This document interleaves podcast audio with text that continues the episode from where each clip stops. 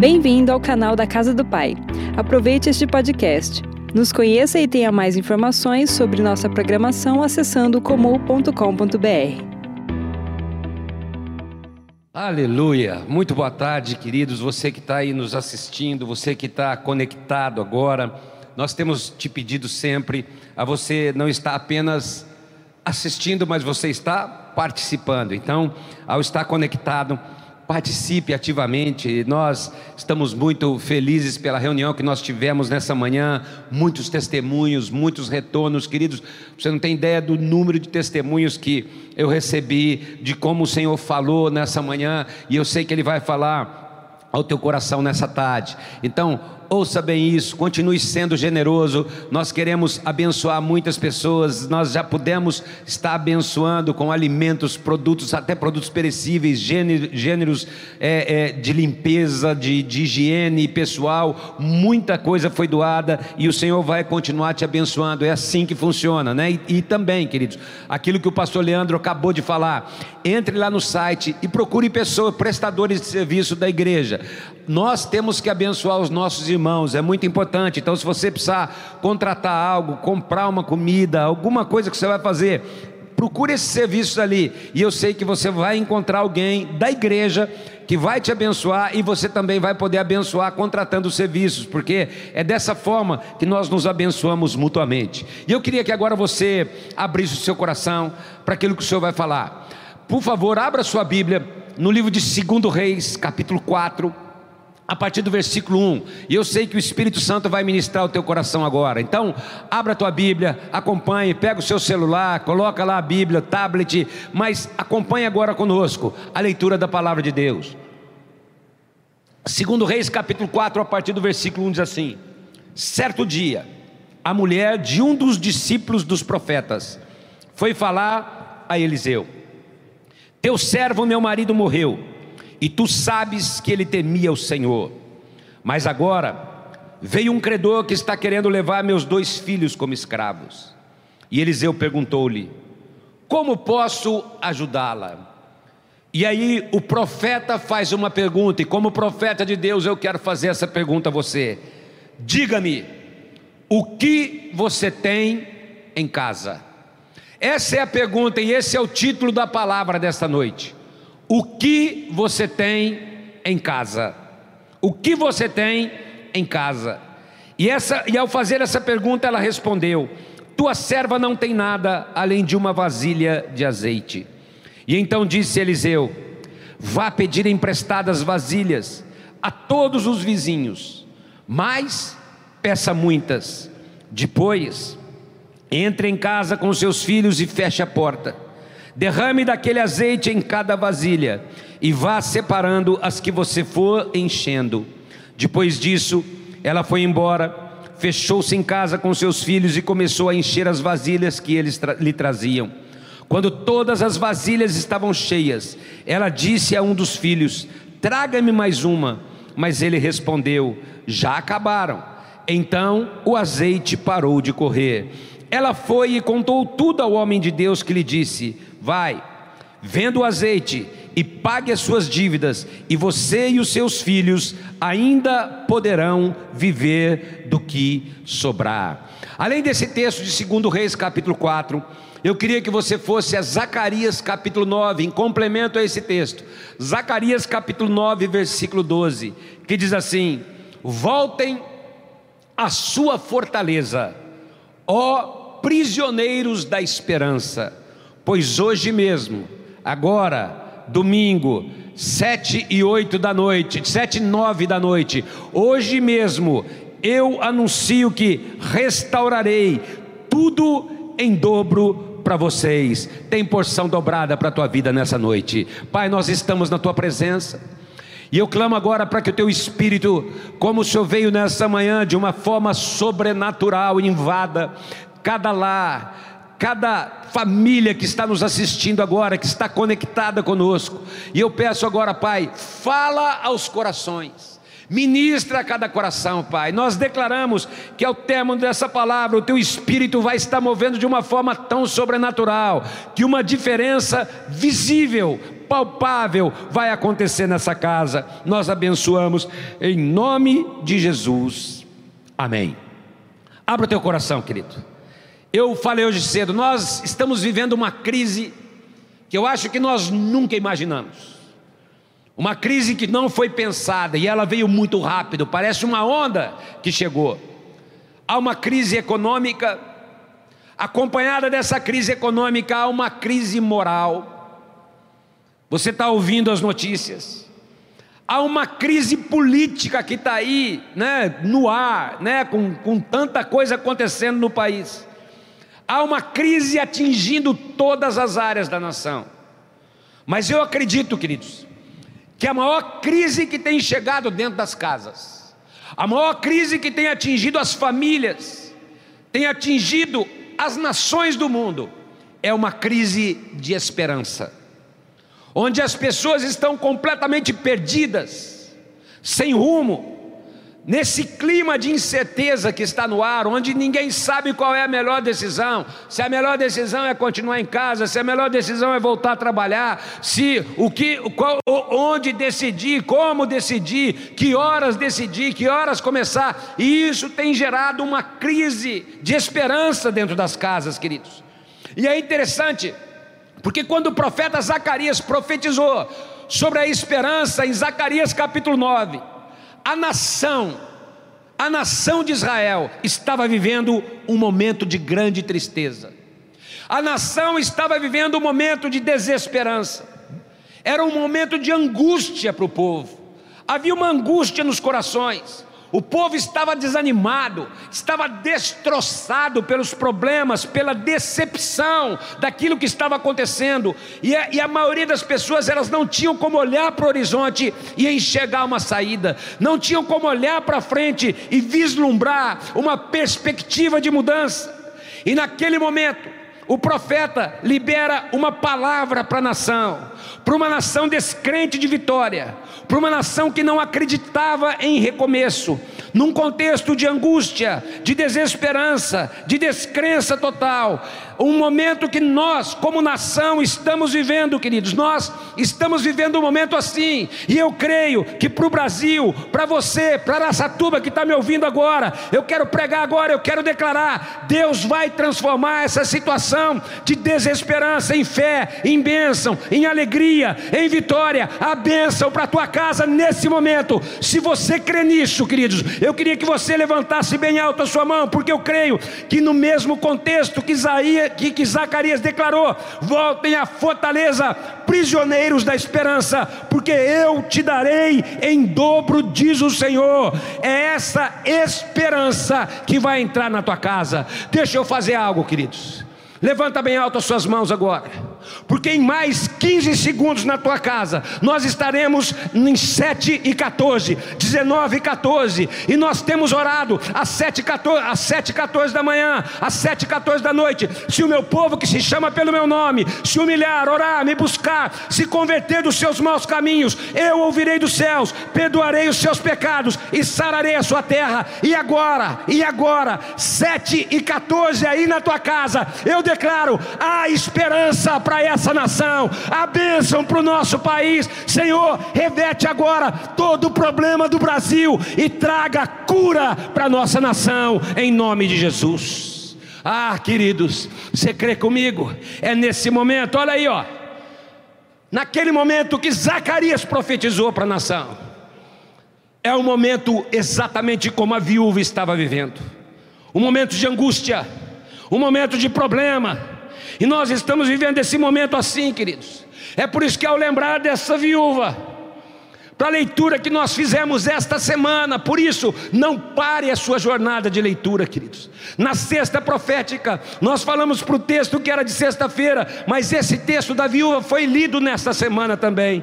E quando nós lemos esse texto, o Senhor falou muito forte ao meu coração, é esse texto para ser ministrado.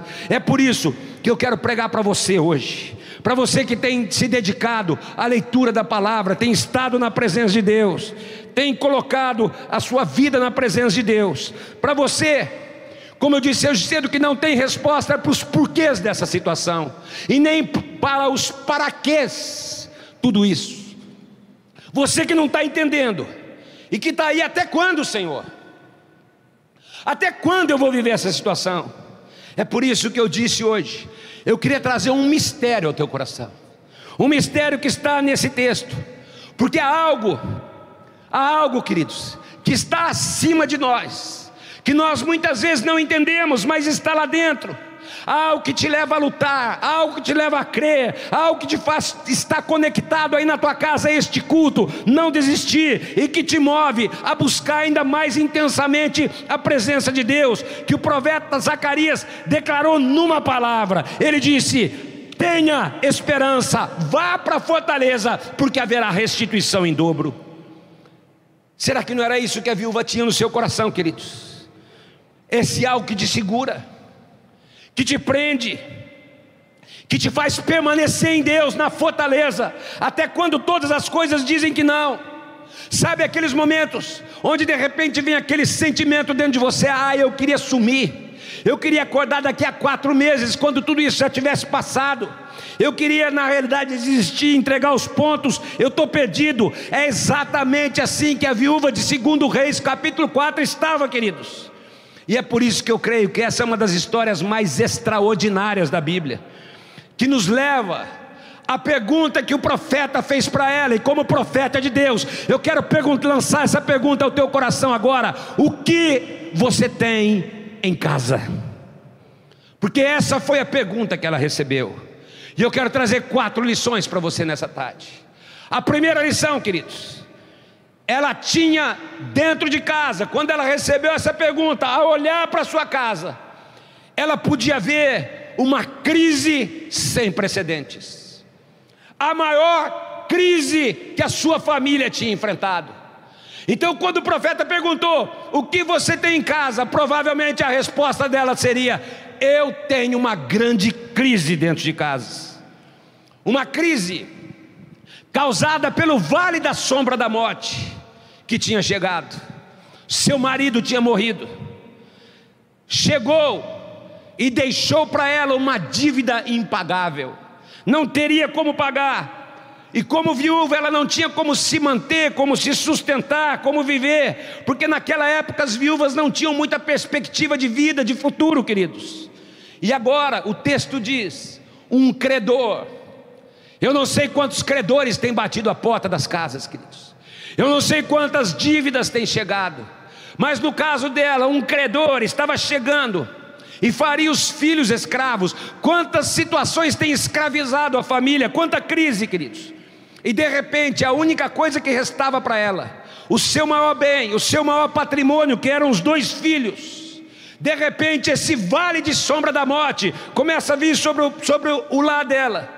E ela estava desesperada. E quando o profeta pergunta o que você tem em casa, provavelmente ela pensou: eu tenho uma grande crise. Ah, queridos, há uma sombra, há um vale de sombra da morte pairando sobre as nações. Se você abre todo dia, morreu tanto, morreu tanto, morreu tanto, você só ouve notícias de morte, você não ouve de quantos foram curados, você só ouve de quantos morreram.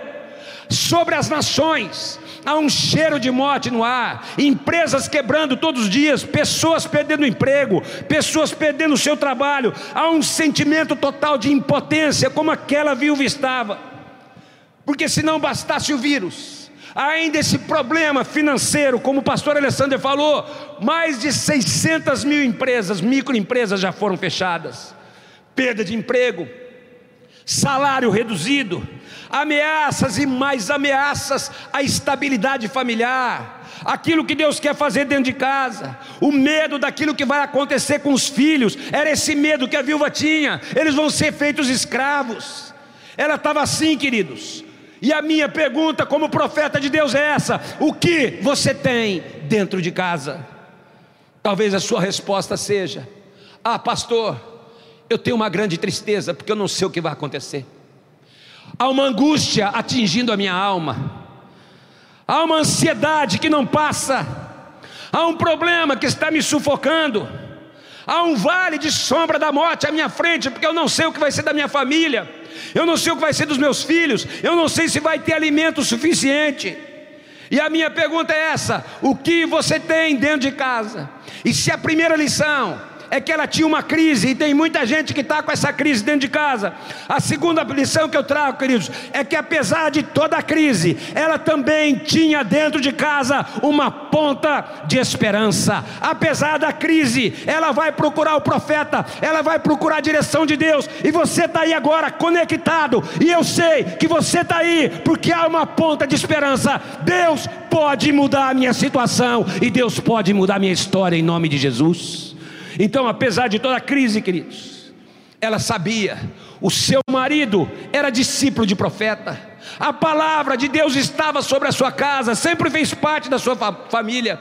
Quando ela vai ao profeta Eliseu pedir socorro, ela sabia lá dentro do seu coração ainda havia uma fumacinha, um cheiro, uma ponta de esperança, uma luz no fim do túnel, algo que nós nunca podemos perder, por mais difícil que esteja a nossa situação, é aquilo que te leva a orar, a buscar, a ler a palavra, a jejuar, a adorar, a dar mais um passo, a caminhar mais uma vez, a dizer: Eu não vou parar, eu vou levantar as minhas mãos e vou levantar um aleluia no meio dessa situação é o que tem dentro de casa. Ah, pastor, eu tenho uma crise, mas eu também tenho uma ponta de esperança, um mover que eu não consigo explicar. Há algo lá dentro, onde nos momentos mais difíceis, queridos, na pior hora, na maior dificuldade, onde tudo conspira para que você desista, onde tudo conspira para que você pare, de repente aquela, aquele foguinho, aquele pavio que estava fumegando acende de novo, aquela pequena chama reacende, e prostrado, abatido muitas vezes, você começa a se reerguer, as forças começam a voltar no teu interior, e mesmo em dificuldade, você levanta pela fé, porque o justo caminha pela fé, e você diz: Eu vou voltar a caminhar. E eu quero dar a palavra a você que está conectado agora, queridos. Talvez você esteja sofrendo deprimido, precisando de uma resposta de Deus nessa tarde, procurando uma palavra de alento, uma palavra que possa mover no teu coração, que modifica todas as coisas, porque quando ela procurou o profeta, ela queria uma palavra de Deus, ela queria uma resposta em Deus. Entenda, queridos. Será que você pode pegar a tua Bíblia na tua casa? O que eu quero declarar para você agora como profeta de Deus, o que te move a ver as situações serem mudadas não é a dor, não é o problema, não é a dificuldade, não é a ansiedade, não é a morte que está rondando, não é a incerteza familiar, não, o que te move é algo que está lá dentro dizendo: levanta, vai para a presença de Deus, reaja, ande, caminha, creia na palavra que já foi liberada. Você tem promessas, não aceite o problema do jeito que está, da forma que está, e aí a lágrima vai caindo o choro vai brotando, mas você vai caminhando, porque dentro de você há uma voz. Eu tenho esperança, eu tenho esperança, eu tenho uma palavra, eu tenho esperança. Ah, queridos, no coração daquela mulher havia uma crise. Dentro de casa havia uma grande crise, havia, havia problema, o luto tinha chegado, mas não havia só luto, não havia só medo, não havia só incerteza, havia também uma ponta de esperança, e é por isso que eu quero te desafiar agora, querido esta é a hora mais do que nunca de procurar a presença de Deus na tua vida.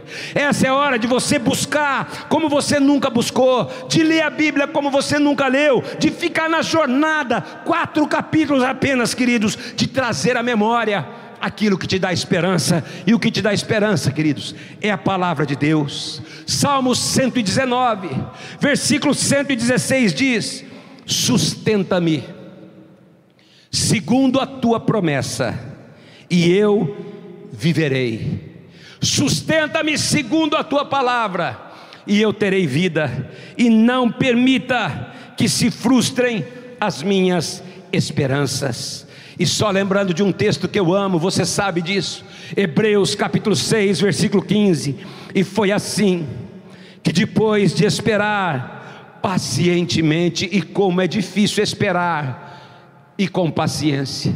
Eu sei que você conhece alguém nervosinho, eu sei que você conhece alguém ansioso, eu sei que você consegue, conhece alguém que não tem paciência para esperar, mas queridos, Nós precisamos esperar pacientemente, porque Abraão só alcançou a promessa, porque soube esperar. Por quê, queridos? Porque o prisioneiro da esperança não permanece caído, mas o prisioneiro da esperança, da fraqueza, tira forças, porque ele está sustentado pelas promessas, pela palavra de Deus. E aí é a hora que o inimigo vem e diz: acabou, já era, você está perdido, você desce, você não sai, a tua família não vai sair dessa. Lá vem o prisioneiro da esperança com a palavra no seu coração e diz: Eu creio, não é naquilo que as notícias estão dizendo, não é naquilo que o inimigo está dizendo, mas eu creio nas promessas de Deus para a minha vida, e por isso eu vou me levantar, porque a minha força, o meu sustento, o que me move é a palavra do Senhor, e é o Senhor Jesus na minha vida.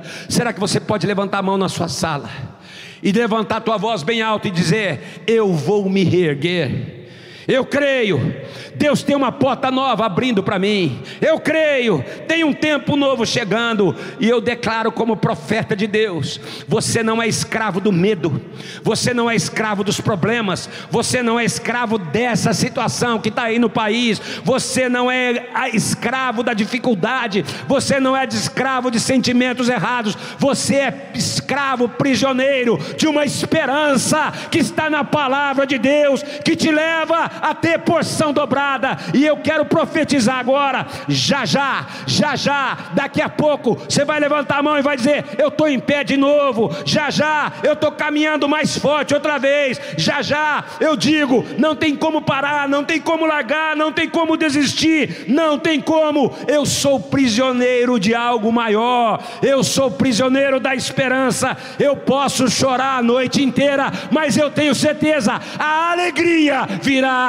ao amanhecer, o óleo de alegria vai ser derramado sobre a minha cabeça.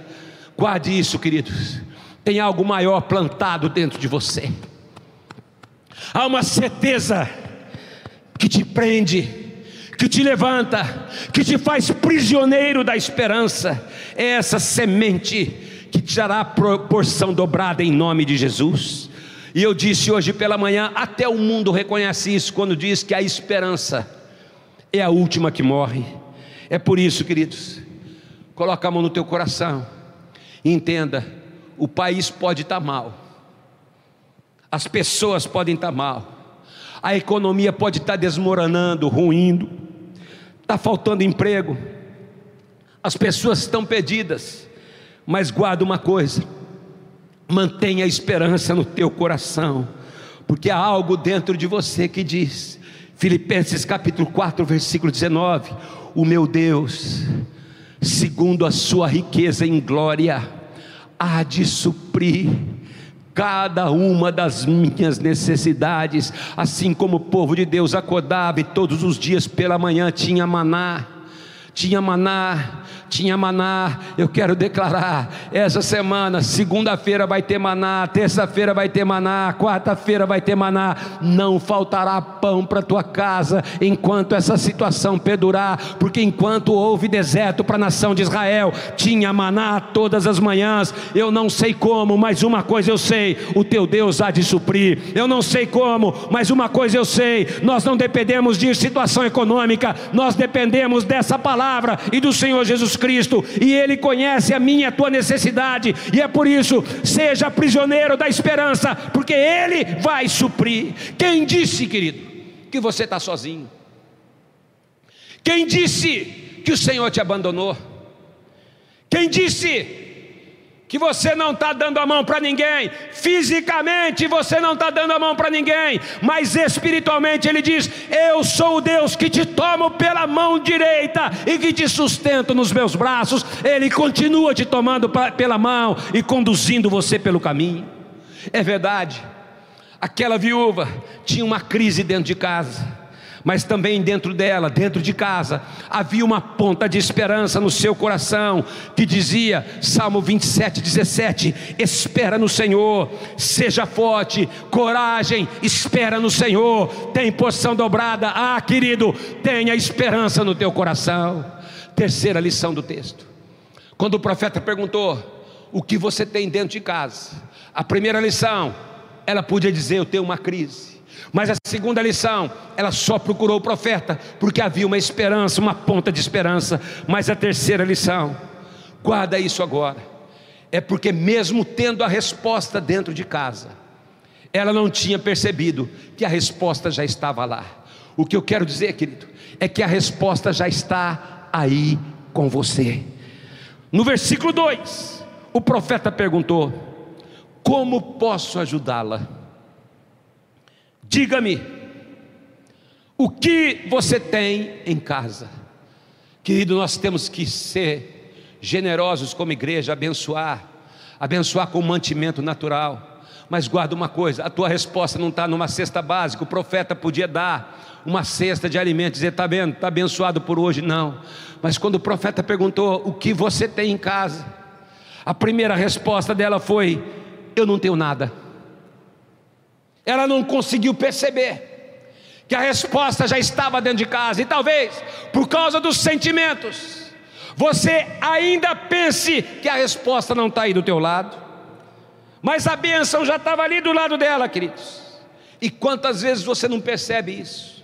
Que porque você está em Deus, a resposta, aquilo que você julga tão pequeno, aquilo que você julga insignificante, aquele restinho de alguma coisa, é de onde o Senhor fará uma grande obra, um grande milagre, uma grande multiplicação, uma grande bênção. Querido, guarda uma coisa: uma migalha para Deus é suficiente para alimentar uma família inteira. Cinco pães e dois peixinhos são suficientes para alimentar uma multidão. Ele é o Deus da multiplicação, e o pouco para Ele é muito, e Ele vai fazer muito na tua casa em nome de Jesus. Mas, pastor, profeta, Pastor Samuel, eu só tenho mais um restinho de azeite, um restinho de alegria, um restinho de fé. Talvez você esteja assim. O que eu tenho é tão pouco, é tão pouca energia. Eu estou me sentindo tão fraco. O que eu tenho é uma perspectiva tão baixa, porque foi roubado, veio muito rápido. É muito pouco que eu tenho casa, pastor. Só que para o nosso Deus, queridos, é só isso que Ele precisa, é desse pouquinho. A única coisa que Ele quer é que você coloque à disposição dEle o pouco que você tem. É pouca fé, coloca nas mãos dEle. Não está com forças para clamar direito, coloca nas mãos dEle e continua orando. Tenha esperança, entrega o que você tem, o pouquinho que está aí, entrega o teu caminho ao Senhor, confia nele e o mais Ele fará.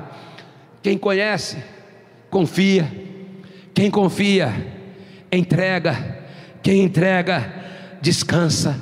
Quando aquela viúva entendeu que o pouco que ela tinha, que a resposta já estava dentro de casa, aquele pouquinho de azeite, o profeta disse: Vai até a vizinhança, traga o máximo de vasilhas vazias, vazias que você conseguir.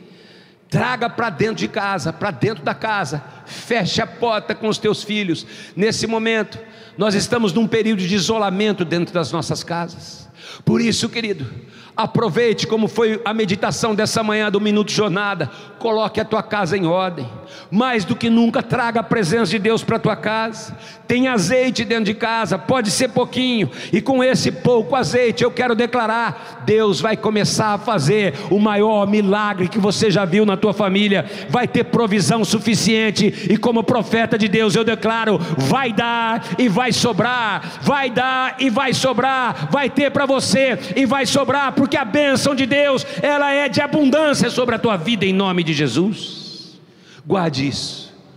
Ela tinha uma crise, mas na crise, ela manteve uma ponta de esperança, ela procurou o profeta, e essa esperança a levou a entender que a resposta já estava dentro de casa, ela precisava entregar o que tinha, e aí vem a quarta lição: dentro de casa, queridos, tudo aconteceu porque havia um coração obediente à voz de Deus. Essa é a quarta lição.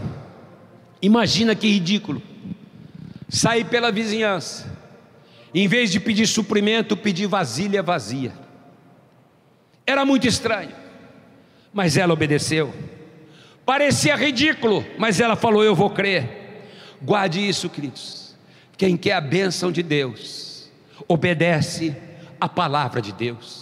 Quem quer ver a resposta da multiplicação tem que ser obediente, por mais estranho que pareça, por mais difícil, porque quem obedece vai ser honrado pelo Senhor. Foi os filhos trazerem, eu vou pedir para os músicos subirem aqui. Foi os filhos trazerem as vasilhas vazias para casa. E ao se fecharem dentro de casa, como nós estamos nesse momento, e ao começar a derramar o óleo sobre as vasilhas, o azeite multiplicou. E como tem gente me ouvindo agora, precisando dessa bênção da multiplicação, precisando da bênção de um sustento sobrenatural, precisando da bênção da graça, das maravilhas, do impossível. Não se esqueça, queridos, o azeite só parou quando não havia mais vasilhas vazias. É por isso que Zacarias capítulo 9 diz: Voltai à fortaleza, ó presos de esperança, vem para a minha presença, venha para a fortaleza, queridos, obedeça a voz de Deus.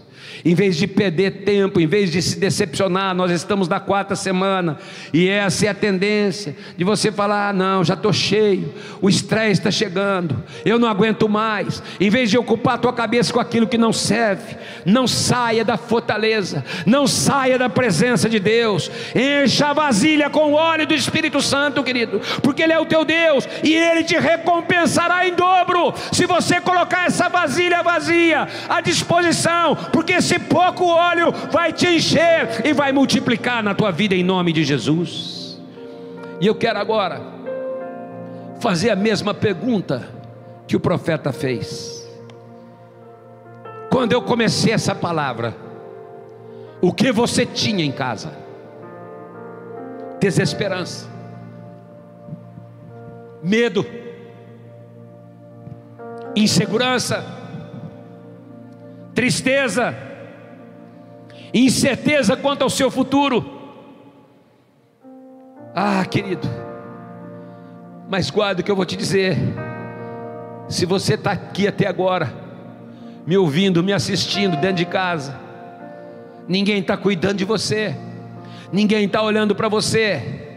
Se você está aí conectado, é porque há uma ponta de esperança no seu coração, onde você diz: está difícil, mas eu tenho um Deus Tá difícil, mas eu vou para Fortaleza nessa tarde.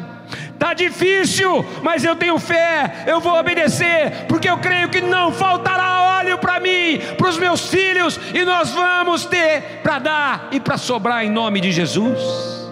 Eu creio, eu creio que esse óleo vai trazer bênçãos sem medida sobre a minha família, Senhor.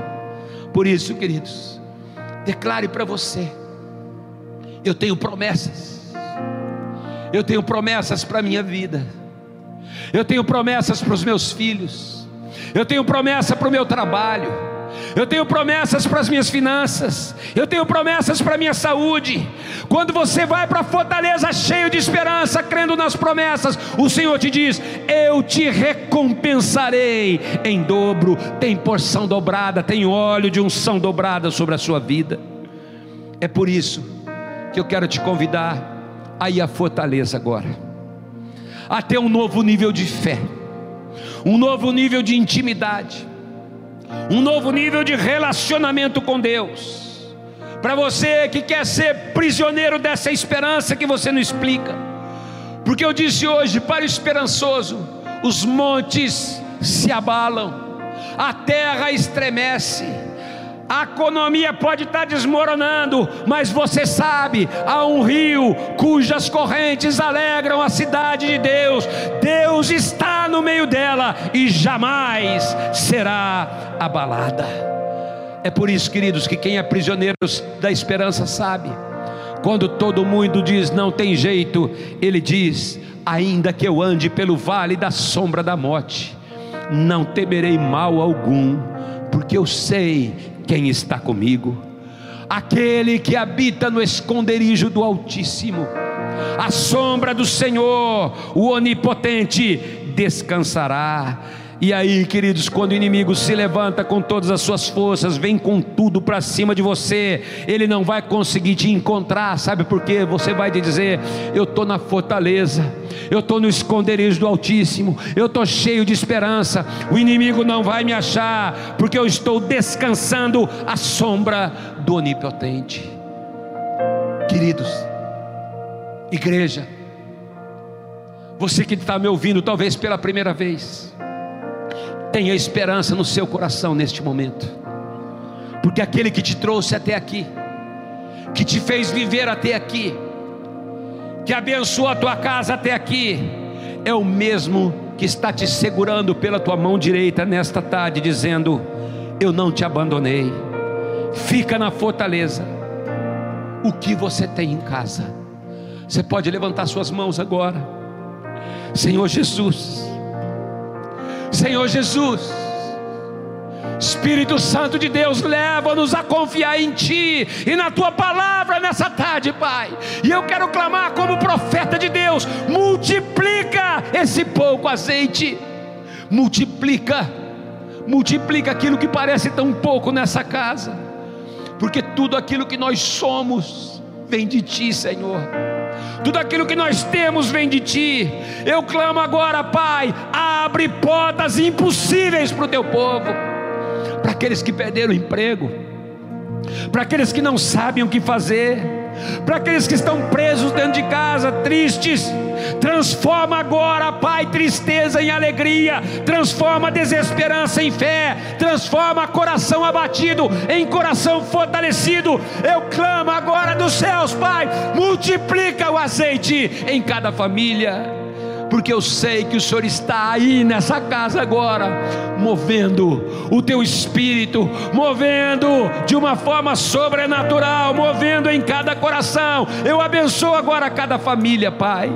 Por favor, levanta as suas mãos agora, olha para o lado porque dentro da tua casa não tem apenas crise, não tem apenas ponta de esperança, não tem apenas a resposta que você não está vendo, não tem apenas um coração obediente, tem um Deus que está movendo no teu coração, tem um Senhor que tem promessas para a tua vida, tem um Senhor que está ao teu lado agora, Ele está aí dentro da tua casa. Sabe o que você tem dentro da tua casa, queridos? Você tem Deus, e Ele está ao teu lado agora.